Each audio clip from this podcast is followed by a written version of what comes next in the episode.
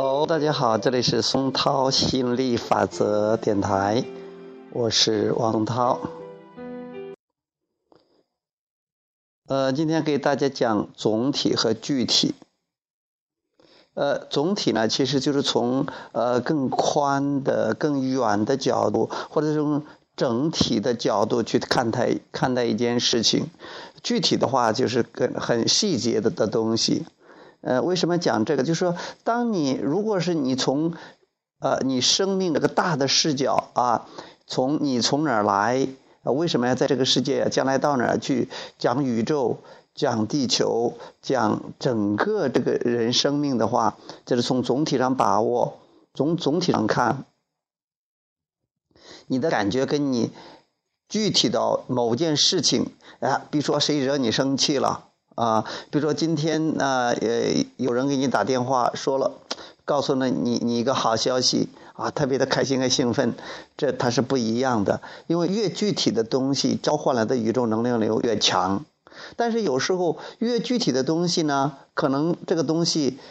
激起了你的负面信念，你感觉很不好，那这个激起的能量流很强，但是你处于抗拒状态下，这个时候你也感觉特别特别的糟糕。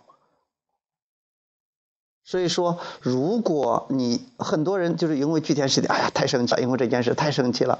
出于这种情况的情况的下，你可以去抽身出来，从总体上看，就说，哎呀，我的生活还没那么糟糕，哎呀，生活依旧那么美好啊，我现在还有还能还哎衣衣还有衣食无忧，哇，还有这么多好的朋友，你这个时候就会比较缓解呀。如果你钻牛角尖，一直关注着那件事情，越具体。那你召唤能量越强，然后你又在那很抗拒，你就会